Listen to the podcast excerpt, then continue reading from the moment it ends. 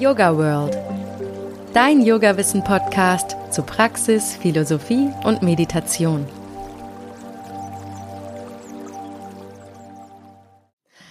Hallo und herzlich willkommen zum Yoga World Podcast. Der Yoga World Podcast soll Yoga bekannter machen und möglichst viele Menschen inspirieren, sich dafür zu öffnen. Also helft mir gerne dabei und bewertet den Yoga World Podcast mit fünf Sternen auf der Plattform eures Vertrauens oder auf allen Plattformen. Auf iTunes könnt ihr zum Beispiel auch eine kleine Rezension schreiben, teilt den Podcast auf Social Media, kommentiert zum Beispiel die Instagram Reels oder auf unserer Website und empfehlt den Podcast euren Freunden innen weiter etc. Da gibt es ja ganz viele Möglichkeiten, was man alles so tun kann. Und natürlich könnt ihr mich auch immer direkt anschreiben, wenn ihr Fragen, Anregungen oder Kritik habt. Ihr erreicht mich auf Instagram unter Yogasahne oder ihr könnt mir an podcast.yogaworld.de mailen. Ich liebe den Austausch mit euch und schöpfe daraus ganz viel Inspiration. Also danke euch. So, kommen wir zum heutigen Thema. Es geht um eine der wichtigsten Ressourcen für unser tägliches Leben, die wir merkwürdigerweise in unseren Breitengraden als total selbstverständliche nehmen. Wasser. Genauer gesagt will ich heute über Trinkwasser sprechen. Die Qualität unseres Trinkwassers hat einen direkten Einfluss auf unsere Gesundheit und unser Wohlbefinden. Doch trotz der strengen Vorschriften und der Aufbereitung in den öffentlichen Wasserversorgungssystemen gibt es Bedenken in Bezug auf die Wasserqualität in privaten Haushalten. Die Trinkwasserqualität hängt natürlich von verschiedenen Faktoren ab, wie zum Beispiel Wasserquelle, Infrastruktur oder die Rohrleitungen in den Häusern. Die gute Nachricht, man kann viel tun, um die Wasserqualität im Privathaushalt zu verbessern. Angefangen bei einfachen Verhaltensänderungen bis hin zur Installation spezifischer Wasserfiltersysteme bieten sich da einige Lösungen an. Welche das sein können und warum sich die Beschäftigung mit dem Thema überhaupt lohnt, erklärt mir hoffentlich gleich mein heutiger Gast, Kai Treude. Erstmal hallo Kai, schön, dass du dabei bist. Hallo Susanne, ich freue mich dabei zu sein. Kai ist zum einen seit über zehn Jahren Yogalehrer, organisiert Yoga-Festivals und Events und bietet Workshops, Seminare und Retreats auf der ganzen Welt und online an. Zum anderen hat er eine Leidenschaft für ganzheitliches Wohlbefinden, was dazu führte, dass er ein echter Wasserexperte wurde. Kai hat schon viele Menschen zum Thema Trinkwasser beraten und tut das immer noch. Was mich auch gleich zu meiner ersten Frage führt. Welche Bedeutung hat qualitativ hochwertiges Trinkwasser für unsere Gesundheit, Kai? Da kommt ja schon direkt die, äh, die Key-Changer-Frage quasi. Also unser ganzes System, unser ganzer Körper funktioniert ja, bleiben wir erstmal bei der einfachen physischen Ebene, ähm, logischerweise über das Wasser. Ich meine, wenn wir geboren werden, haben wir ungefähr 75 Prozent unseres Körpers aus Wasser bestehen. Das wird dann über die Jahrzehnte ein bisschen weniger. Die Massen werden dichter, die Knochen ändern sich, alles Mögliche an Veränderungen. Aber ich meine, die Basis von dem, was wir sind, ist ja faktisch Wasser. Und da habe ich mal was Schönes gelesen, dass wir ja eigentlich Gurken sind mit Emotionen. Und ich finde das Bild gar nicht so verkehrt, weil bei einer Gurke wissen wir alle, hey, das hat viel Wasser und halten das für normal. Und bei uns selbst geht uns manchmal dieses Bild verloren, wie viel Wasser wir wirklich sind. Und dementsprechend ist natürlich auch die Gesundheit, die Prozesse im Körper, alles abhängig auch von dem Wasser unseres Körpers. Ja. Aber obwohl das Wasser in den örtlichen Wasserwerken behandelt wird, kann es ja auch auf dem Weg zu unseren Wasserhähnen Verunreinigungen aufnehmen, was natürlich dann wiederum potenzielle Gesundheitsrisiken birgt. Da interessiert mich jetzt mal, was denn die häufigsten Verunreinigungen sind, die im Privathaushalt auftreten können. Also Verunreinigungen gibt es natürlich viele ja, das, was vielleicht immer am unangenehmsten ist, deswegen packe ich da als erstes mit raus, sind natürlich alles, was so lebendig erscheint, also alles, was wurmartig ist und keimartig, sowas ist natürlich sehr unschön. Ähm, in Deutschland haben wir das Glück, dass die Stadtwerke überall schon sehr viel tun, auf technischen neuesten Stand oft sind und natürlich auch gerade bezogen auf Keime ähm, alles Erdenkliche tun, um Wasser zu behandeln, um Wasser gesund im eigentlichen Sinne, jedenfalls auf einem Basislevel zu machen. Und wie du schon sagst, ähm, natürlich könnt ihr nicht gewährleisten, dass das auch aus dem Hahn kommt. Ja, der Weg von dem Wasserwerk bis zum Hahn ist, ist eine, nennen wir es mal Fehlerquelle oder eine Keimquelle. Aber grundsätzlich kann man sich halt auch immer fragen, wie viel kann ein, ein Werk schaffen an Sauberkeit? Gerade weil viel Durchfluss passiert, weil gerade, weil wir eine Gesellschaft sind, die Wasser ja auch im besten Sinne und im schlechtesten Sinne laufen lässt, ja, laufen lässt durch den Hahn, durch die Dusche, durch die Toilette in richtig krassen Mengen.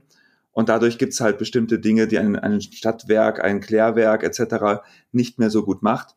Ich will trotzdem vorwegschicken, dass grundsätzlich im internationalen Vergleich haben wir in Deutschland in den meisten Regionen richtig viel Glück. Und wir haben ein Basiswasser, was zumindest nicht krankheitserregend ist. Ja. Aber das erste wäre, wie gesagt, alles, was so keimbelastungsmäßig ist. Man hat es ja leider inzwischen auch in Deutschland ab und zu, dass man darüber liest. Das kommt dann auch in der Zeitung, dass irgendwelche Regionen gerade irgendwelche äh, Bakterien drin hatten, dass man das kurz nicht trinken soll, dass dann die Leitungen mit Chlor gespült werden, etc., um danach wieder das Ganze keimfrei anzusehen. Und ähm, das andere sind sicherlich, was auch immer wieder Thema ist, sind so Schwebstoffe im Wasser grundsätzlicher Natur die vielleicht auch eher mal aus einer Leitung kommen zum Beispiel. Es gibt immer noch ähm, Häuser mit ganz alten Leitungen. Diese Idee von Bleileitung ist sehr, sehr, sehr unwahrscheinlich, aber nur, dass man halt weiß, nicht jeder weiß noch, welche Rohre in seinem Haus verlegt sind. Wir wohnen hier zum Beispiel in einem Haus in Füssen, das ist knapp 130 Jahre alt. Ja, da weiß auch nicht mehr jeder, welche Verbindung wurde wie geschweißt oder geflickt in diesen Gemäuer.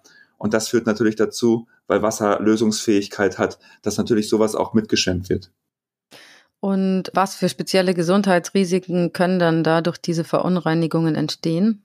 Nur so beispielhaft mal. Na, beispielhaft, wenn wir bei diesem etwas veralteten Beispiel, aber Blei zum Beispiel bleiben, ne? also alles, was Schwermetalle ist, natürlich setzt sich in unserem Körper ab, macht unsere Organe schwächer. Wir können einige Stoffe, was so an Schwermetallen ist, auch nicht gut vom Körper wieder ausscheiden. Ja, das heißt, wir haben einfach eine Organbelastung zum Beispiel dadurch.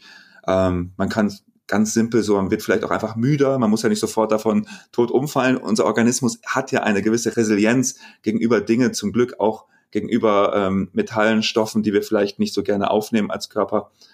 Und das ist schon okay. Nur auf langfristig muss man halt gucken, ähm, weil wir ja so viel Wasser aufnehmen. Da wird es ja mehr interessant. Also mir geht es jetzt gerade in Deutschland, vor allen Dingen in anderen Ländern ist es wirklich anders. In Deutschland geht es mir darum, okay, ich nehme viel Wasser auf. Viel Wasser transportiert auch viel. Ja, weil Wasser hat als Eigenschaft, gerade der Wasserstoff im Wasser, hat eine sehr lösende Eigenschaft. Das heißt, alles, was in meiner Leitung ist, zum Beispiel, wird halt im Literbereich, wir trinken ja hoffentlich alle genug, ja, so zwei bis drei Liter äh, pro Tag, im Literbereich zugeführt. Und wenn wir das natürlich über Jahre machen, kann dann auch kleine Bestandteile, wie zum Beispiel von, von irgendeinem einem Blei oder anderen Schwermetallen oder anderen Verunreinigungen, sich doch im Körper einfach ansammeln. Und dann wird der Körper halt im Zweifel nicht mehr so gut damit fertig. Man hört total oft, also was heißt die Mann hört, ich habe jetzt schon öfters gehört, dass auch Hormone im Wasser sind. Ist da was dran? Ja, Hormone im Wasser und Arzneimittelrückstände ist tatsächlich nochmal ein ganz anderes Thema, weil natürlich ein Klärwerk möglichst viele Dinge tut oder auch, wie gesagt, eine Wasseraufbereitungsanlage. Es ist aber so, dass, dass gerade Medikamente, Hormone etc., wo die auch immer herkommen, das ist eine längere Geschichte. Es gibt, es ist jetzt nicht nur die Antibabypille im Wasser, die sicherlich auch einen großen Anteil macht, es sind auch andere Stoffe, auch, auch Plastik kann sich auflösen in hormonähnliche Bestandteile und im, im Wasser vorkommen zum Beispiel. Und wenn diese Bestandteile ganz, ganz klein sind, ja, oder Experten reden auch von Informationsebenen, also als Mikroinformation im Wasser sind, dann ist das natürlich nichts, was ein Klärwerk, ein Stadtwerk noch bearbeiten kann und was auch ein Standardfilter einfach nicht mehr erwischen kann, weil einfach das so klein ist, dass es einfach dadurch diffundiert und trotzdem scheinen die Messergebnisse zu zeigen, dass zum Beispiel, wenn man das Stichwort Mikroplastik nimmt, eben doch auch kleinste Bestandteile, die kaum messbar sind, eben zu einer Anhäufung im Körper führen und der Körper das eben nicht mehr gut ausscheiden kann. Okay, aber sind, bevor ich dich jetzt gleich nach speziellen Verfahren frage, sind solche Mini, Mini, Mini, Mini Bestandteile überhaupt rausfilterbar? Also aus meiner Perspektive, wenn wir wirklich jetzt nicht so im, im Alltagsgebrauch mehr in der wissenschaftlichen Ebene sind, ja, ich habe mal Umweltwissenschaften studiert, ich weiß, wie wie biologische Prozesse sind. Ich weiß, wie auch, auch physikalische Prozesse ablaufen, im kleinsten auch. Das guckt man sich da ja genauer an als jetzt äh, so eine kleine Wasserhahnanalyse irgendwie es ist nicht alles rausfilterbar. Das ist ganz, ganz einfach. Also es gibt ja viele Firmen, die verkaufen, dass sie alles rausfiltern können und das hat einen gewissen Preis. Also man kann schon sehr, sehr nahe kommen Richtung alles rausgefiltert. Ja, aber irgendwann ist halt Schluss auch in dem Bereich, wo wir Dinge noch messen können. Das darf man ja nicht vergessen. Auch, wir sind ja hier auch im Yoga-Podcast und heißt nicht, dass wir jetzt immer abheben müssen in so abstrakte Themen, aber man weiß ja schon ganz deutlich, dass einfach auch Stofflichkeit ja irgendwann übergeht in Feinstofflichkeit. Das heißt, irgendwann, man nennt das ja dann mehr wissenschaftlich so die Informationsebene, überträgt das Wasser ja zum Beispiel noch die Information vom Plastik. Und da ist man in neuesten Forschungsergebnissen sehr darauf fokussiert, weil das super interessant ist, was, was passiert mit einem informierten Wasser denn noch in mir? Auch jetzt nicht nur gespürt oder in der Meditation, sondern auch im Sinne von, wenn da vielleicht eine Negativbelastung drauf ist. Und wie kann man das auch dann erforschen und sichtbar machen zum Beispiel? Also da gibt es sicherlich Limits, was man alles rauskriegen kann. Und ich vergleiche das auch gerne sonst so mit, was für uns ja entscheidend ist oder für dich vielleicht auch hier als Hörer ist ja, was kann ich denn optimieren an mir? Ja, was kann ich vielleicht auch für meine Gesundheit tun? Deswegen sprechen wir vielleicht ja auch hier darüber, Susanne. Und das ist ja auch einfach auch so ein bisschen philosophischer Natur zu gucken, okay, ich kann alles, möglichst alles vielleicht versuchen rauszufiltern aus meinem Wasser. Kann ich das aus meiner Nahrung? Ja, ich wohne hier schon im Allgäu, wunderschöne Natur, da draußen ist mein Garten, da kommt nur Natur drauf. Trotzdem, der Regen bringt ja Stofflichkeit mit sich, die ist auch messbar. Also auch, wir sind ja in einem industriellen Zeitalter, sehr viele Stoffe, die nicht ganz natürlich sind. Das ist in allen Kreisläufen. Wenn ich atme, selbst in der Bergluft, habe ich Stofflichkeit drin. Das heißt, für mich persönlich ist dieses Rausfilter-Thema schon wichtig und kommt auch immer wieder beim Thema Wasser. Aber wir können uns auch ehrlich angucken, wie ist denn sonst meine Lebensumstände?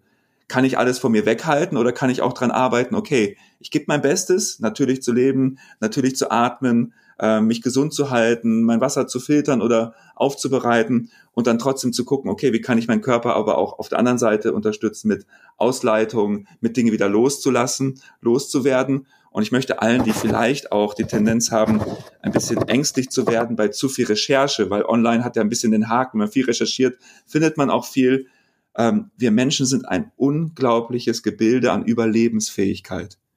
Das ist einfach so. Und, und klar ist es gut, auf sich zu achten. Und klar ist es gut, achtsam zu sein mit dem, was man zu sich führt.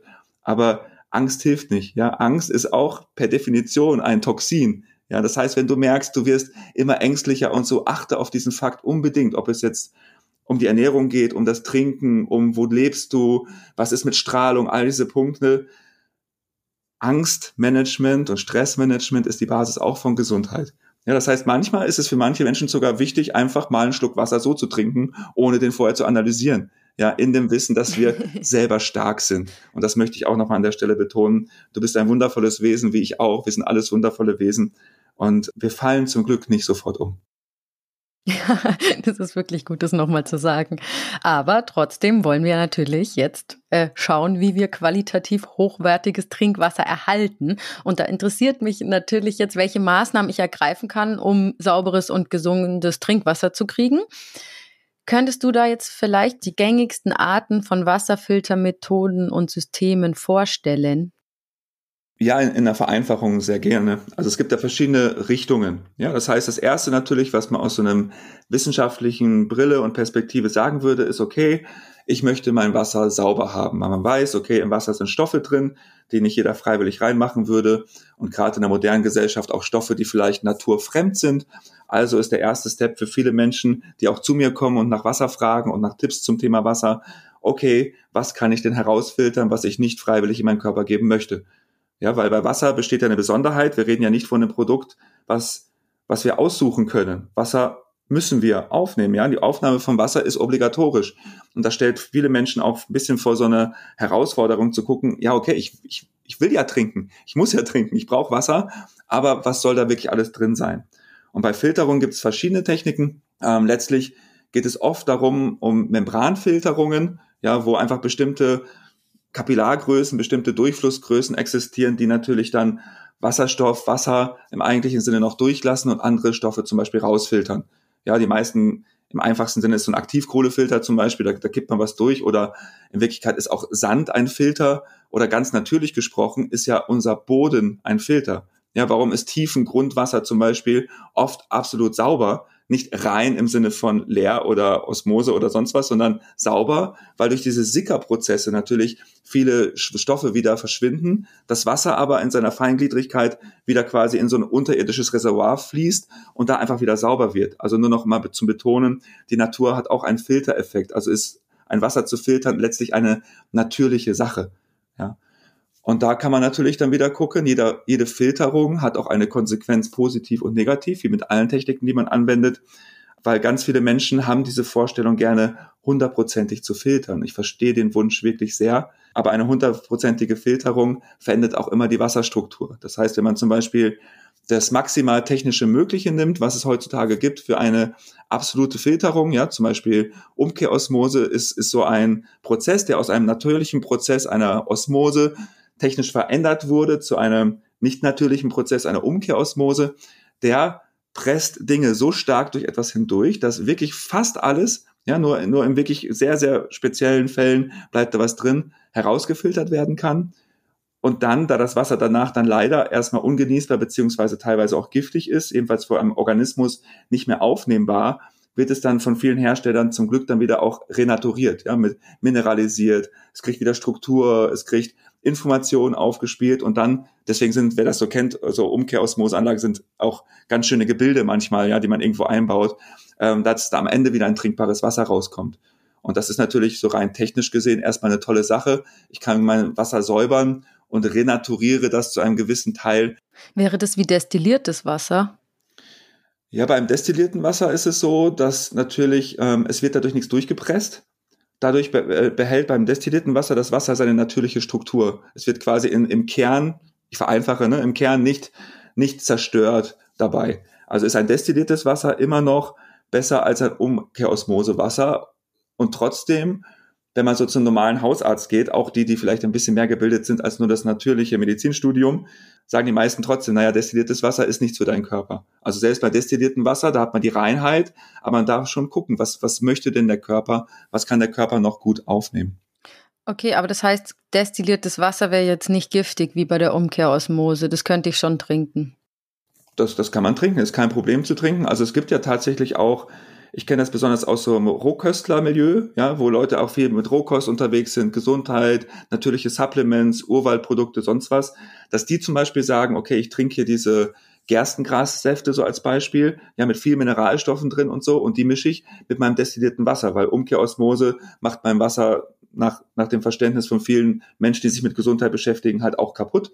Und äh, beim destillierten Wasser habe ich eine natürliche Struktur, es ist aber sauber, keine Fremdstoffe drin und das mische ich zum Beispiel mit meinem Mineralstoffcocktail und trinke es. Ja, aber auch da ist es so, ich habe jedenfalls noch keinen getroffen, der gesagt hat, trink drei Liter destilliertes Wasser ohne Mineralstoffzufuhr, weil die Theorie dahinter ist, dass natürlich ein destilliertes Wasser auch wieder Dinge aus dem Körper ausschwemmt. Das heißt, sowohl Umkehrosmoseanlagen als auch die Destillationsanlagen haben öfters mal die Konsequenz für Menschen, dass eben Mineralstoffstrukturen im Körper verändert werden. Und wenn man da nicht ganz gut aufpasst, hat es eben auch nachteilige Konsequenzen.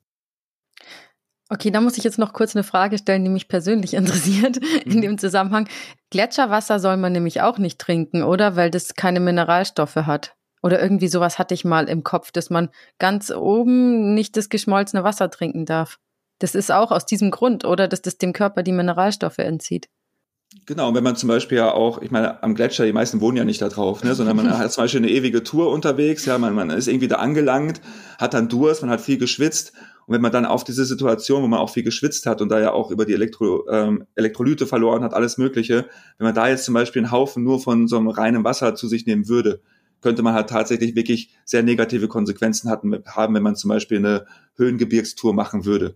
Also ich glaube, keiner oder die wenigsten werden in diese Situation gelangen. aber es ist natürlich gut zu wissen, dann, dann lieber, keine Ahnung, ein Stück Salzbrezel mitnehmen und dazu essen, ja, dass einfach ein bisschen Mineralstoffe wieder drin sind. Okay, also das heißt, ich könnte mir ein Elektrolytenpäckchen dann da reinkippen und dann wird es auch passen.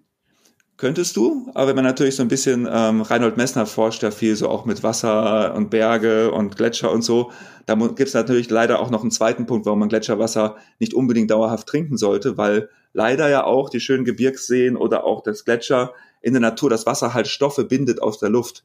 Ja, also ah. ist ja was ah. ganz Tolles. Wasser regnet zum Beispiel oder schneit, bindet Stoffe aus der Luft, also Giftstoffe halt leider auch viele, und dann sammelt sich das halt an. Das heißt natürlich, ähm, die obersten Schichten vom Gletscher sind ja mit Regen in Kontakt und sind ja jetzt nicht Jahrmillionen alt. Ja, das heißt, die obersten Schichten haben durchaus auch mal eine Anlagerung von irgendwelchen Mineralien, Schwermetallen etc. aus der Luft, die man gar nicht so unbedingt zu sich nehmen möchte. Okay.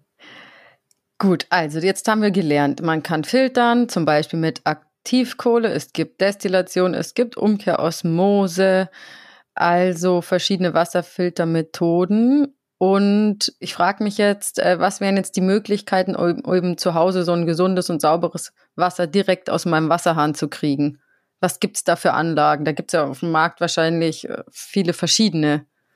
Ja, gibt, äh, gibt recht viele. Man kann die so ein bisschen unterscheiden, was der Hersteller für wichtig erachtet. Und natürlich auch, ein Hersteller richtet sich ja auch nach dem, was der Konsument gerne möchte. Ja, das heißt, wenn der Konsument sagt, mein Gerät soll nur drei Zentimeter groß sein, okay, dann bleibt zum Beispiel nur übrig, um da direkt einzusteigen, äh, zum Beispiel ein Wasserverwirbler. Ja, das wird dann gerne belächelt, okay, da kommt das Wasser jetzt so spiralförmig raus, das kann ja nichts machen.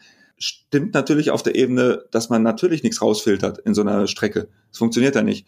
Aber zum Beispiel in der Verwirbelung ganz klar, da geht es mir um die Wasserstruktur. Eine Wasserstruktur kann man naturalisieren. Das heißt, ein Punkt, warum Leitungswasser nicht so gut vom Körper aufgenommen werden kann, ist, dass es dauerhaft zum Beispiel unter Druck steht. Ja, das ist ein Punkt, das vergisst man manchmal. Okay, ich mache einen Hahn auf, das kommt raus. Aber warum kommt das raus? Weil es permanent quasi gequetscht wird, um das einfach zu sagen. Und Wasser, das unter Druck steht, verändert seine Struktur, ja. Das kann man sich ein bisschen vorstellen, als würde es verklumpen. Das ist natürlich ein bisschen Realität ein bisschen komplexer. Aber das ist zum Beispiel auch der Grund, ähm, bei einer Dusche zum Beispiel hat man das auch. Wenn ich gepresstes Wasser über meine Haut nämlich laufen lasse, wird meine Haut trocken. Das kennt jeder, dieses trockene Gefühl nach dem Duschen. Das passiert einem zum Beispiel niemals in einem Bergsee. Ja, wenn ich an einen Bergsee springe, habe ich danach keine trockene Haut. In den meisten Fällen, je nach Mineralstoffzusammensetzung. Warum? Weil meine Haut und mein Körper Wasser, was, was sehr gepresst war, in Anführungsstrichen, nicht so gut aufnehmen kann. Das heißt, so ein Wirbler zum Beispiel ändert diese Situation, weil eine natürliche Struktur entsteht. Und da kann natürlich dann das Wasser einfach natürlicher aufgenommen werden vom Körper. Und das ist tatsächlich auch für mich recht wissenschaftlich, dass man sagt, okay, erster Schritt, ich will nicht viel Geld ausgeben, ich will ein bisschen natürlicheres Wasser, ich verstehe das, mein Körper soll es gut aufnehmen können. Filterung ist jetzt nicht essentiell für mich. Dann kann ich zum Beispiel einfach einen Verwirbler mehr kaufen und natürlich da immer darauf achten, dass er bitte nicht irgendwie aus Plastik ist oder sonst was. Wasser ist ein lösbares, wundervolles Element. Alles, was man hineingibt, auch im Filterbereich, wird im Wasser wieder sein nachher.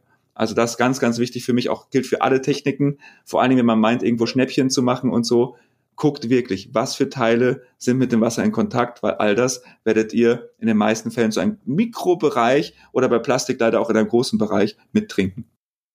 Okay, also Möglichkeit Nummer eins, der Verwirbler. Möglichkeit Nummer zwei.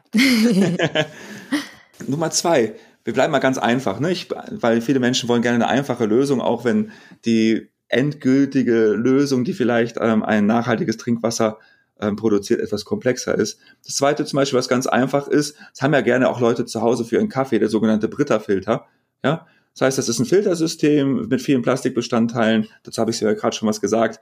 Und da, da sickert was durch und man kann unten das Wasser benutzen. Menschen, die so, ein, so eine Art von Filter benutzen, haben es ja meistens auch aus Geschmacksgründen. Da geht es ja um Kalk. Ja, viele Menschen gerade in Deutschland haben so ein bisschen das verkalkte Wasser. Das fühlt sich nicht gut an, schmeckt vielen Menschen nicht, ändert auch Geschmäcker bei, bei Tee und Kaffee zum Beispiel. Und deswegen hat man sowas. Und das gibt es tatsächlich auch in richtig natürlich. Ja, dass da keine Stoffe mit rausgelöst werden, ähm, dass man einfach so eine Art diese Art von Sedimentfilter hat, wo man oben was reinkippt, dann sickert das durch verschiedene Schichten, zum Beispiel durch Keramikschichten oder durch Sedimentschichten durch und unten hat man ein recht natürliches, gefiltertes Wasser. das filtert zu einem gewissen Teil, das ist nicht so kostspielig. Man hat natürlich kein Fließwasser, das sind keine Systeme, wo man Wasser durch, durchjagen kann und dann das nutzen zum Beispiel. Das ist wirklich was, was Zeit braucht und dann hat man zumindest einen gewissen Anteil an natürlichem Trinkwasser vielleicht, dann ein, zwei Liter pro Tag, je nach System ähm, oder vielleicht auch mal fünf, sechs, wo es dann einfach sich ansammelt und man trinken kann. Wäre eine einfache Lösung, äh, ist dann halt stehendes Wasser und filtert zu einem gewissen Teil durch die natürlichen Bestandteile, kommt so ein bisschen ein Naturalisierungseffekt mit dazu. Und ich kann mir aber auch eine Anlage an meinen Wasserhahn dran bauen lassen, also so ein richtig großes Teil. Ja, da gibt es natürlich verschiedene. Das eine ist schon, was ich gerade gesagt habe, diese Umkehrosmose, die ist schon seit den 70ern in Deutschland sehr beliebt, einfach weil sie, weil sie viele Dinge rausnimmt. In den neueren Forschungen kommen diese Art der Technik nach meinem Wissensstand, jeder mag sich selber informieren, nach meinem Wissensstand oft nicht so gut weg in der Langzeitnutzung der, der Konsumenten, weil eben scheinbar doch sehr viele Nachteile zu entstehen scheinen, auch wenn die Firmen sehr an dieser Wiederaufbereitung des, des ursprünglichen Osmosewassers selber arbeiten in ihren Systemen, kenne ich jetzt nichts, wo das so perfekt nachher wieder renaturiert ist. Dafür ist es halt gesäubert. Und so eine Anlage zum Beispiel, die schließt man direkt an die Wasserleitung meistens an. Die ist öfters mal irgendwie unterm Tisch verbaut oder bei vielen auch fest verbaut im Haus, weil das echt eine große Anlagen sein können. Und dann hat man so einen extra Hahn oben, wo dann zum Beispiel das äh, gereinigte Osmosewasser rauskommen kann. Und da hat man ja den Nachteil, so wie ich es verstehe, dass es nicht mehr ganz natürliches Wasser ist. Der Vorteil wäre zum Beispiel, okay, ich kann mir aber sicher sein, dass der Hersteller sich sehr viel mit Schwebstoffen, mit, mit Rückständen im Wasser beschäftigt hat und dass ich die immerhin nicht mehr zu mir nehme. Ja, das wäre so eine der komplexeren Strukturen. Und da gibt es auch alles. Und wie gesagt, ich wiederhole das in dem Fall noch mehr, weil da sind manchmal sieben, acht verschiedene Techniken zusammen verbaut ich kenne keine Maschine, ich, ich bin selber kein Osmosewassertrinker und auch wirklich gar nicht, aber es gibt trotzdem keine Maschine, die im Osmosebereich günstig ist und vertretbar ist. Das heißt, ich kenne vertretbare Geräte, zum Beispiel bei, bei Osmoseanlagen, wo man sagt, okay, man kann das ja vielleicht auch gut finden, was die machen, aber da sind wir immer bei hochpreisigen Geräten. Eine Technik, gerade wenn sie kompliziert wird, hat viele Bestandteile, die in Kontakt kommen mit dem Wasser.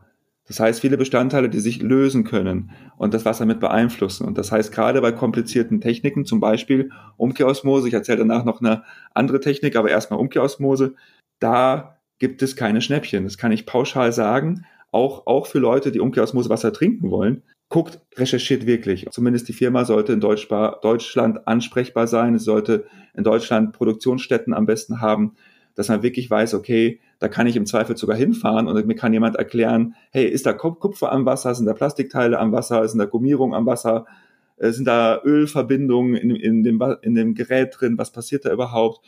Also, weil so eine Anlage, meistens schafft man sich die so alle 15 bis 20 Jahre ja nur an.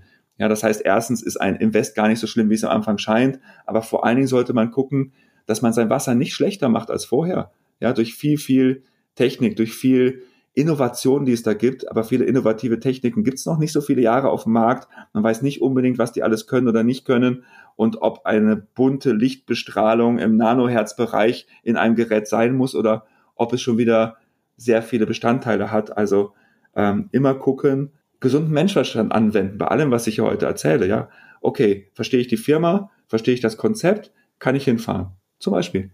Ja, ja und kann ich dann äh, meine Schlüsse draus ziehen. Und ähm, also, was gibt's noch für Anlagen außer Umkehrosmose? Also zum Beispiel eine andere Richtung. Wir sind ja jetzt bei diesen etwas komplexeren Anlagen, nenne ich es ja. mal. Also eine, eine etwas äh, ganzheitlichere Lösung auch. Ähm, eine andere Richtung sind zum Beispiel Geräte, die so sich Ionisatoren nennen oder man, man nennt es ein Gerät, was filtert und ein Wasser ionisiert.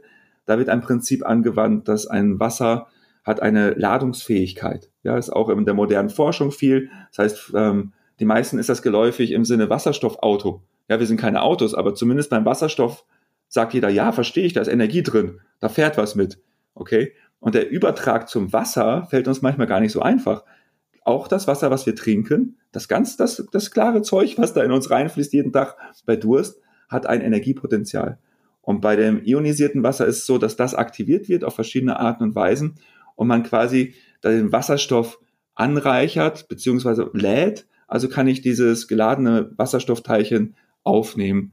Und das heißt, es ist gefiltert, dann ist es aktiviert und dieser Wasserstoff, gerade im Bereich, wenn sich jemand mit Faszien beschäftigt, mit Ernährung, kommt ja das Thema Säure-Basen-Haushalt oft hinzu. Ja, das, das Wasser ist, wird zum Beispiel vom Körper basisch aufgenommen, basisch verstoffwechselt und es ist antioxidativ zum Beispiel. Also man nutzt quasi die, hm, die Qualitäten des Wassers, die da manchmal drin versteckt sind und man den noch nicht so so weiß, manchmal auch als Laie, die werden dann noch hervorgeholt durch diese Technik. Und, im Unterschied zur Umkehrosmose zum Beispiel wird die Wasserstruktur bleibt natürlich. Da wird jetzt nichts durch irgendwelche Membranen gepresst. Und die meisten Hersteller dieser Art, da gibt es ja auch verschiedene, ähm, sorgen dafür, dass die Filterung vorher natürlich ist. Ja, und ein Hauptunterschied vielleicht dieser Art von Anlagen zur Umkehrosmose ist, dass die Hersteller sagen, die Ursprungsmineralien im Wasser müssen gar nicht ganz raus für den Körper sondern im Rahmen dieser Elektrolyse, die da passiert, wandelt sich zum Beispiel ein Calcium, so ein Kalk, was der Körper gar nicht so gut aufnehmen kann, in ein aufnehmbares Calcium. Das heißt, ich kann zum Beispiel die Restbestandteile im Wasser danach viel besser für den Körper aufnehmen. Also das wäre so nochmal eine andere Richtung. Meistens Menschen, die mich fragen nach großen Systemen, ist entweder Richtung Umkehrosmose, ah, was gibt's da für Vor- oder Nachteile? Oder Ionisierer, was, was gibt's da Vor- und Nachteile? Welche Firmen sind da auch seriös? Oder einfach die ganz kleinen Lösungen, die ich schon gesagt habe, die ich jedem empfehle. Das ist, das ist nicht viel, okay? Ein Verwirbler vielleicht, dann lasst ihr es durch eine Sedimentschicht laufen und habt wirklich ein anderes Wasser nachweislich. Ähm, auch die kleinen Lösungen sind durchaus gut. Mhm. Weißt du, was du mir gerade noch äh, in den Kopf geworfen hast? Äh, ich habe in den Kopf geworfen, ich hoffe nicht. in den Kopf hinein, einen Gedanken. ähm, basisches Wasser. Ich bin jetzt ehrlich gesagt immer davon ausgegangen, dass Wasser äh, pH-neutral ist. Also es gibt saures Wasser und es gibt ja. basisches Wasser. Ja, äh, tatsächlich beim sauren Wasser, das hört man manchmal mehr so Richtung Umwelt saurer Regen zum Beispiel, was soll daran sauer sein? Das ist ja das, das Wasser, was runterkommt, sauer durch die Umweltverschmutzung zum Beispiel. Ja, und, und ein Wasser an sich, Wasserstoff an sich, ist sogar hochbasisch. Also, wer sich schon mal gefragt hat, was heißt der pH-Wert zum Beispiel? Das heißt, äh, Percentage Hydrogen, ja, das heißt, äh, der Anteil vom Wasserstoff. Das heißt, Wasserstoff ist ein maximal basisches Ding. Aber ein Wasser besteht ja logischerweise nicht nur aus Wasserstoff, sondern auch Sauerstoff. Sauerstoff heißt übrigens Sauerstoff, weil er sauer ist. Ja, welche Überraschung. Das heißt, Wasser in der Konstellation gleicht sich ein bisschen aus, es ist in der Tendenz vorkommend eher neutral. Und zum Beispiel, warum haben wir auch immer neutrales Wasser aus der Leitung? Weil es gibt einen Normwert in Deutschland. Der wird einfach genormt. Das heißt, selbst wenn es eine basische Quelle geben würde, wäre es so, für dieses Leitungswasser wird das Wasser auf eine Norm gebracht und jetzt nicht unbedingt nur für die Gesundheit, sondern auch, damit die Leitungen zum Beispiel nicht korrodieren. Weil je mehr ein Wasser basisch ist, desto mehr löst es zum Beispiel auch Stoffe aus der Leitung. Und wie gesagt, aber ein natürliches Wasser für unseren Körper, wir haben ja ganz viele basische Bereiche in uns, ja. Das heißt, ein basisches Wasser, und wir reden da von einer, wir haben ja viele Zuhörer hier wahrscheinlich, ähm, wenn, wer sich das mit Säurebasen mehr beschäftigen will, kommt nicht drum rum zu gucken, was ist eine gepufferte und ungepufferte Base. Ja, und wir reden hier bei Ionisatoren zum Beispiel von einer ungepufferten Base. Das ist eine basische Struktur, die nicht auf Mineralstoffe basiert. Das heißt, zum Beispiel geht es nicht mit deiner Magensäure auf Resonanz und neutralisiert die, ja, sondern es geht in deinen Körper direkt. Oder anders gesprochen, ähm, eine ionisierte Wasser zum Beispiel, was basisch ist, ist besonders reaktionsfreudig. Und das genau, was, was das Stadtwerke zum Beispiel nicht will für die Leitungen, wollen wir aber in unserem Körper. Weil wir haben noch gar nicht darüber gesprochen, was macht Wasser in uns überhaupt, bis darauf, dass es Durst stillt. Ja, ich meine, Wasser ist eine der vielen Funktionen, neben dem, dass es auch Energielieferant ist, ist, dass es Dinge transportiert in uns. Und je transportfähiger ein Wasser ist, desto gesünder ist es tendenziell auch für unsere ganze Systematik des Körpers. Ah, und die Transportfähigkeit hängt vom pH-Wert ab. Auch, genau. Eine Transportfähigkeit hängt von zwei Dingen ab. Wenn ein Wasser zum Beispiel schon voller Mineralien ist, mhm. ja, ganz vereinfacht, ist das, ist der Zug schon voll. Ja, da können nicht mehr so viele Passagiere einsteigen, bleiben wir mal einfach. Ja, das heißt, ähm, okay, da sagen zum Beispiel auch so Filterhersteller, wir müssen ein Wasser schön filtern, damit das mehr im Körper Dinge aufnehmen kann. Stimmt auch in erster, erster Ebene, total richtig.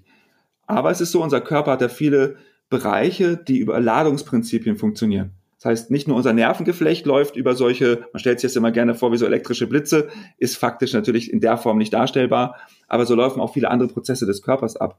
Das heißt, eine, das nächste, was ein Wasser aufnahmefähig macht, ist der pH-Wert. Genau, ein hohes basisches Wasser, in dem kann man immer mehr Dinge lösen.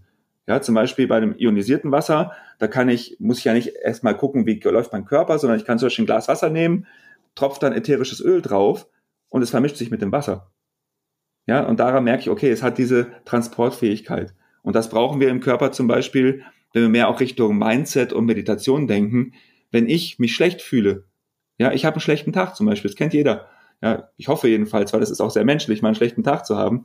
Ja, wie werde ich dieses Gefühl los? Dann kennt man das, okay, ich bewege mich. Ja, Yoga zum Beispiel. Die Yoga-Praxis, bei vielen Menschen, die ich kenne, ich unterrichte ja auch schon eine ganze Weile, denen geht es danach besser. Warum? Ich habe Dinge, die irgendwo festsitzen, zumindest in Bewegung gebracht. Auch körperlich, vielleicht auch energetisch, aber eben auch körperlich.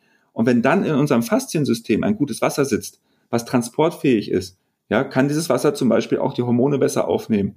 Ja, das wir wieder beim Stichwort Hormone, aber die körpereigenen, die wollen ja auch von A nach B transportiert werden. Ja, die wollen ja auch in unserem Gehirn prozessiert werden. Und äh, man weiß es heute auch im Schulbereich zum Beispiel. Es gibt ganze Initiativen, habe ich auch heute nochmal gelesen, äh, dass Kinder mehr trinken sollen in der Schule, damit sie besser lernen können. Das heißt, sowohl unser Emotionshaushalt als auch das, was wir denken können, Leistungsfähigkeit im Gehirn, ist eins zu eins abhängig von, wie viel Wasser trinken wir und was für eine Art Wasser landet letztlich in unserem Körper. Also das optimale Wasser würde jetzt zum Beispiel schädliche Stoffe aufnehmen und abtransportieren und mich aber gleichzeitig mineralisieren oder mir positive Informationen mitgeben. Richtig und letztlich auch ein Energiepotenzial zur Verfügung stellen, weil Wasserstoff auch immer ein Energiepotenzial ist für die Prozesse unseres Körpers. Wird ja manchmal so gesagt, wir sind ja so kleine, kleine Reaktoren quasi, die einfach Reaktionen immer in, in allen möglichen Zellbereichen und im Körper haben. Und dafür brauchst du zum Beispiel in ganz vielen chemischen Verbindungen brauchst Wasserstoff. Ja, ganz viel von diesen komplizierten Prozessen haben irgendwo ein Wasserstoffmolekül drin, das sie brauchen, um zu reagieren. Das heißt auch dafür. Mhm. Wir haben uns ja auf der Yoga World Messe kennengelernt und mhm. da hast du in einem Vortrag gesagt, dass wenn man kein Wasserfiltersystem installieren möchte, es sinnvoll ist, das Trinkwasser zumindest abzukochen. Warum? Ja, da habe ich einen Aspekt reingebracht, einfach weil es manchmal auch Leute gibt, die sagen, okay, irgendwie schmeckt mir zwar das Leitungswasser nicht so, aber Hauptsache ich trinke es. Und auch dazu nochmal einen Satz, genug trinken ist obligatorisch. Also selbst wenn, wenn, das ist dann leider der Fall, man eher das Gefühl hat, man muss sich das Leitungswasser ein bisschen reinzwingen. Okay, viele lösen das mit Tee, idealerweise nicht mit Zuckerzugabe, aber einfach so Tees zum Beispiel, weil einfach normales Wasser oft nicht so, so lecker empfunden wird. Das heißt, erster Punkt ist immer trinken. Was es auch verändern kann, die Struktur, das kennt man ja vielleicht auch im Yoga-Bereich unter Ayurveda-Wasser zum Beispiel, ja, ist das Wissen darüber, dass Wasser beim Kochen sich verändert. Und da reden wir eigentlich jetzt nicht nur vom, ich habe den Wasserkocher kurz angemacht, sondern aus der ayurvedischen Perspektive geht es darum, dass ein Wasser in Bewegung kommt.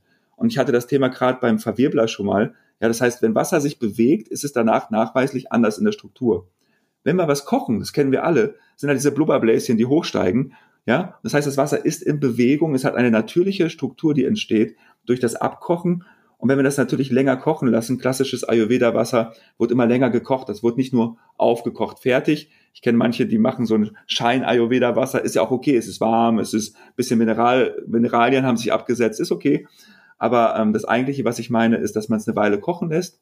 Ja, und dadurch hat man eine Veränderung der Wasserstruktur. Es kann besser aufgenommen werden und es setzt sich einfach mit der Zeit auch noch mehr von ähm, Mineralien zum Beispiel einfach unten auf dem Boden ab das, was man so, so kennt, jetzt einfach als Kalkablagerung zum Beispiel, hat man da einfach als so eine kleine Schicht unten. Und dann kann man das auch kalt werden lassen. Jetzt ist keiner gezwungen, das dann heiß zu trinken, aber man kann das zum Beispiel abfüllen und hätte dann ein naturalisierteres Wasser. Und in anderen Ländern natürlich viel essentieller als bei uns gekochtes Wasser. Da, da lebt auch nichts drin. Aber wie gesagt, wer sich dazu informieren möchte und Vorsicht, ich hatte dieses Angstthema angesprochen, auch in Deutschland. Wenn man guckt, lebt unser Wasser, sind da Würmer drin, sonst was, das ist erstaunlich häufiger, als wir das so lieb hätten. Ja, gab es jetzt neulich auch so einen Sternartikel zu, wer mehr so die Popularwissenschaft zu Rate ziehen möchte. Ähm, also auch das natürlich, alles, was da vielleicht drin ist an lebendigen Organismen, die unseren Organismen, äh, also unserem Körper einfach auch Energie klauen würden oder aufwendig sind, wieder loszuwerden, hat man natürlich damit auch beseitigt. Das heißt, da gibt es auch keinen Nachteil von diesbezüglich. Man hat ein hygienischeres Wasser durchs Abkochen. Ähm, mein Bruder hat mal zu mir gesagt, dass die gesetzlichen Anforderungen an das Leitungswasser mitunter viel höher sind als die von Flaschenwasser mhm. und dass man deswegen oftmals besser damit fährt, Leitungswasser zu trinken, als Flaschenwasser zu kaufen. Ist da was dran? Ist auf jeden Fall was dran. Also Mineralwasserhersteller müssen halt aufschlüsseln, was drin ist. Das steht ja auch meistens hinten drauf. Es sind auch nicht so viele Punkte. Und bei Mineralwasser darf man auch erstmal wissen, selbst wenn ein Hersteller sagt, oh, aus der Quelle, da sind drei Stoffe drin, die würde ich aber nicht unbedingt trinken wollen. Ein Mineralwasser ist in Deutschland nur ein Mineralwasser, wenn es nicht verändert wird in der Zusammensetzung. Das heißt, man geht auch dann manchmal halt darüber hinaus und sagt, okay, es ist eine natürliche Zusammensetzung, aber man dürfte jetzt zum Beispiel nicht einzelne Stoffe rausziehen vorher. Mhm. Ja? Und dann wird es halt auf relativ wenig Punkte ähm, getestet. In Deutschland ist die Trinkwasserverordnung für Leitungswasser einfach viel, viel, viel, viel höher und deswegen besser getestet. Trotzdem könnte man sagen, okay, im Wasser könnte man so viele Faktoren testen. Also selbst wenn man sich wirklich bemüht und ein modernes Wiederaufbereitungsanlage ist vom Wasser, würde ich sagen, dass ein, ein Wasserwerk vielleicht ein Zehntel der Dinge, die man so sinnvollerweise auch testen könnte, testet. Aber ich glaube auch nicht, dass es eine Lösung gibt für so viel Wasserdurchfluss, dass man wirklich so viele Tests machen kann. Also es hat einfach eine technische Limitierung. Und trotzdem ist es so, dass auf jeden Fall das Leitungswasser besser getestet ist, schneidet in Tests meistens auch besser ab. Und beim Mineralwasser oder abgefüllten Wasser hat man das ja immer, okay, es steht ja auch echt lange. Und klar ist das dann versiegelt und so, aber die Vorstellung, wenn man so ein frisches Wasser will und eigentlich steht das schon, es steht nicht wirklich zehn Jahre, hoffe ich, aber nur so als Beispiel, zehn Jahre schon im Supermarkt und dann wurde es ja auch noch transportiert, es hat ja auch noch so einen, vom ökologischen Fingerabdruck her auch noch einen Nachteil, ähm, ist das halt was, wo man sowohl wegen dieser Stofflichkeit, also wegen dem, wie es getestet ist, als auch wegen dem, wie es transportiert wird, gelagert wird, durchaus sich Gedanken zu machen kann. Und vor allen Dingen ist es ja letztlich auch echt teuer. Also ein gutes Mineralwasser, ich habe zuletzt äh, noch, bevor ich meine Anlage hatte, immer aus dem Biomarkt getrunken. Ich weiß gar nicht, jetzt neulich habe ich mich erschreckt, ich glaube, es war auf 1,20 der Liter angestiegen, dieser Preis. Und ich verstehe ja Menschen, dass sie das trinken. Die sieht auch schön aus. Das ist irgendwie so ein, das, was ich getrunken habe, so ein Emoto-Konzept, das natürliche Wasserstruktur hat und so. Das ist alles berechtigt. Nur wenn man das mal so auf ein, zwei Jahre hochrechnet, lohnt es sich dann schon den Blick. Und vielleicht macht man das auch zuerst, wenn man sagt, ich bin eher vielleicht auch, gucke genau auf mein Geld, was ja auch gut ist, ja, dass ich mal gucke, okay, was ist denn mein Jetzt-Kosten, gerade wenn ich Mineralwasser kaufe und dann sehe ich so, oh, da habe ich ja vielleicht doch ein Budget übrig, mein Leitungswasser positiv zu verändern, weil es ist eh schon besser getestet von Natur aus und ich kann es vielleicht noch abwandeln in etwas, was mir schmeckt und richtig gut tut für den Körper. Aber wäre es dann nicht eigentlich am besten, ich würde mein Wasser direkt irgendwo aus einer artesischen Quelle holen? Doch, das kann, das kann super sein. Ja, also wer eine Quelle um die Ecke hat irgendwie und weiß, da hat sich jemand schon mal drum gekümmert, was da auch drin ist. Weil es gibt auch so, ich habe, ich komme ja aus dem Yoga-Bereich und auch, ich habe viele Freunde, die arbeiten mit, mit der Natur auf verschiedensten Art und Weisen auch, ja. Und da gibt es viele Menschen, die, die lieben Quellen. Und da gibt es aber ein Beispiel von, da gab es so eine Quelle immer, wo alle das schön abgezapft haben, aber die haben sich alle gegenseitig vertraut, was sehr schön ist. Ich meine das nicht negativ, aber es hat niemals jemand getestet, was da rauskommt. Und dann irgendwer, ich glaube fast zehn Jahre später, nachdem alle möglichen Leute gegenseitig gesagt haben, wie toll das Wasser ist, und es war ja auch natürlich, es war eine natürliche Quelle, hat man festgestellt, dass doch zwei, drei Stoffe da drin überhaupt gar nicht in keinster Trinkwasserverordnung drin vorkommen dürften.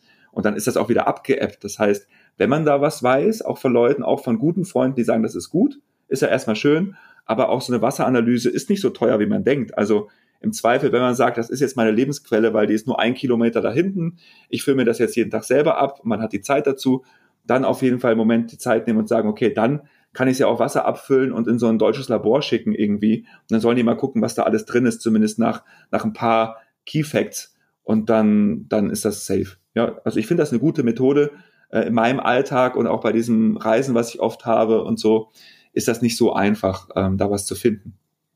Okay. Aber wir haben so ein paar Begriffe jetzt noch nicht geklärt. Mhm. Zum Beispiel im Yoga Vidya Ashram in Bad Meinberg. Da hast du ja auch lange Zeit selber gelebt. Ja, ja. genau. Ich beziehe mich jetzt aber auf diesen Trinkwasserbrunnen, weil ich mich dann noch an die Schilder erinnere. Da ja. steht, da steht zum Beispiel, also verwirbeltes Wasser steht da, das haben wir ja schon geklärt, aber da steht Granda-Wasser und Ghee-Wasser noch. Was ist denn das? Sehr schön. Die Ebene fehlt uns noch ein bisschen, auch bezogen aufs Yoga-Mindset, Energie, was das auch immer für die einzelnen Menschen heißt. Granda ist eine ganz interessante Technik, weil als ich gelesen habe, wie die entstanden ist, habe ich sie abgetan als absoluten Quatsch. Ja, weil der, der Herr Granda, der hatte so eine Vision, er sagt, er, er nennt das Gott, ja, hatte die Vision, was, was zu erfinden, was über eine Informationsübertragung eine Natürlichkeit hervorruft. Das heißt zum Beispiel, da gibt es verschiedene Modelle, aber ein Beispiel, es gibt so, so ein Granda Magnet, ja, zum Beispiel, den, den klebst du außen auf eine Leitung und das Wasser ist komplett anders. Ja, das ist so Granda, da geht es um die Informationsebene. Und da kann man gucken, was macht das mit dem Wasser? Und erstaunlich ist aber, dass mir das im Ashram zum Beispiel am besten geschmeckt hat. Es war immer ganz witzig, weil mein Kopf hat das eine gesagt, meine Intuition das andere. Und deswegen habe ich auch gesagt, bei der Frage, muss ich erstmal mein Wasser testen, bevor ich eine Anlage kaufe, ich bin ein Freund der Intuition auch mit zu benutzen. Ja, sowohl im Sinne Kopf, okay, ich hole mir Wissen, was ich brauche, aber eben auch selber zu testen. Das heißt, ich würde keinem Menschen raten, irgendein Wasser zu kaufen, was er nicht auch irgendwie mal kurz testen kann und guckt, wie, wie verträgt er das überhaupt. Und beim Granda zum Beispiel ähm, hat mir das sehr, sehr gut geschmeckt und gut getan. Aber es war für mich zum Beispiel nicht ganzheitlich genug, um es jetzt hier zu Hause zu installieren. Äh, Granda hat natürlich den Vorteil, es ist einfach gemacht, es ist äh, relativ kostengünstig und es macht was mit der Aufnahmefähigkeit des Wassers für den Körper. Das auf jeden Fall. Und Giewasser? Das, das Giewasser ist letztlich äh, das gleiche, nur in anders. Okay. Also. also ganz kurz gesagt, also es gibt ja wirklich viele, gerade im Bereich, wie energetisiere ich mein Wasser? Ja, auch Leute, also ich kenne ganz viele und ich selber habe das auch manchmal, dass Steine in der Karaffe, wo Wasser drin ist oder eine Karaffe mit so Wellenform, dass, dass das Wasser da lang fließt und unten sich auf eine aus Gold bestehenden Blumen des Lebens sammelt. Es gibt verschiedene Ansätze zu sagen, ich kann mein Wasser informieren mit Struktur, mit Energie, mit sowas wie Granda, mit, mit bestimmten Konzepten. Ähm, und natürlich, es gibt ja viele Leute, und das ist auch sehr klassisch, ist, zu allen Zeiten gab es ja das, mh, hm, wie soll ich sagen, Besprechen von Wasser. Ja, diese Idee Dankbarkeit fürs Wasser oder aus dem Schamanismus, ich, ich nehme Wasser und äh, sammle da Mondlicht drin und so. Und das, was die Wissenschaft natürlich schnell belächelt, weil aus einer wissenschaftlichen Perspektive kann man das auch kaum abbilden, was da passiert. Ich verstehe das, warum es schnell ein Lächeln ähm, verursacht, aber zu allen Zeiten haben Menschen schon mit Wasser gearbeitet oder Gedanken, zu sagen, okay, ich gebe einen Gedanken in mein Wasser und, und trinke es. Dieser kleine Moment vom Bewusstsein, das, da sind wir auf einer ganz anderen Ebene als die klassische Wissenschaft, aber für mich eine sehr wichtige Ebene, ja, die ganz viel auch machen kann. Das heißt, die Informationsebene ist letztlich auch, hast du einen Moment Zeit gehabt, dankbar zu sein für dein Wasser zum Beispiel. Das ist faktisch, ob du es weißt oder nicht, eine Informierung deines Wassers, sowohl deiner Zellstruktur als jetzt zum Beispiel auch des Trinkwassers, was du in der Hand hast. Ja. Oh. Alles super spannend. Und natürlich, ich bin mal wieder nur zu 50 Prozent durch mit meinem Interview. Ich will immer so viel wissen, aber ja, wir haben ganz viel gelernt, viele Informationen. Aber könntest du jetzt noch einmal zusammenfassend sagen, Kai, was sind deine Top drei Tipps für eine verbesserte Wasserqualität im Privathaushalt? Top drei Tipps. Okay. Letztlich setzen sie, gibt nicht die drei Lösungen. Ja, aber es gibt drei Ansätze, die mir sehr gut gefallen. Das erste ist recherchieren. Ja, keine Panik ausbrechen und, und so, sondern einfach erstmal Recherche. Okay, was ist wirklich Fakt? Was habe ich denn zu Hause? Ja, und Recherche ist für mich auch, trinke ich gerne? Das ist auch Recherche. Die Antwort ist bei ganz vielen Menschen, nein, ich trinke Leitungswasser nicht gerne. Okay, brauchst eine Lösung, ganz einfach. Das zweite ist, zu gucken, was ist mein Bedarf? Ja, für mich war zum Beispiel ganz klar, ich brauche einen Wasserionisator, ich will das Wasserstoff, ich habe mit Säurebasengehalt gearbeitet, Antioxidantien, ist genau meins. Meine Intuition sagt, schmeckt. War für mich nach zehn Jahre Recherche endlich mal das Thema abgehakt für mich persönlich. Aber da auch wirklich zu gucken, da ist nicht jeder gleich. Und natürlich, ein Hersteller meint das nicht böse, aber Hersteller wollen immer verkaufen. Deswegen heißen die Hersteller. Ja, das sind Verkäufer. Und da auch einfach zu gucken, okay, da werde ich, werde ich gerade mit gerade bei Wasserrecherche höre ich immer wieder, dass Leute wirklich verzweifeln im eigentlichen Sinne. Die wollen eine Lösung und wenn du einmal anfängst zu recherchieren, gibt's nur lauter Wahrheiten. Einfach denken und zu sagen, okay, was brauche ich denn wirklich? Brauche ich die XY-Maschine oder reicht mir eigentlich das Wasser kurz zu verwirbeln? Ja, den Bedarf in sich selber checken und äh, ich meine, ich berate auch, auch, ich kann auch neutral beraten, ja, ich bin auch jemand, der, der bestimmte Techniken bevorzugt als andere, aber trotzdem, wenn da Fragen entstehen, sehr, sehr gerne auch einfach fragen. Ich bin ja online findbar ähm, auch manchmal kann eine ganz einfache Lösung gut sein.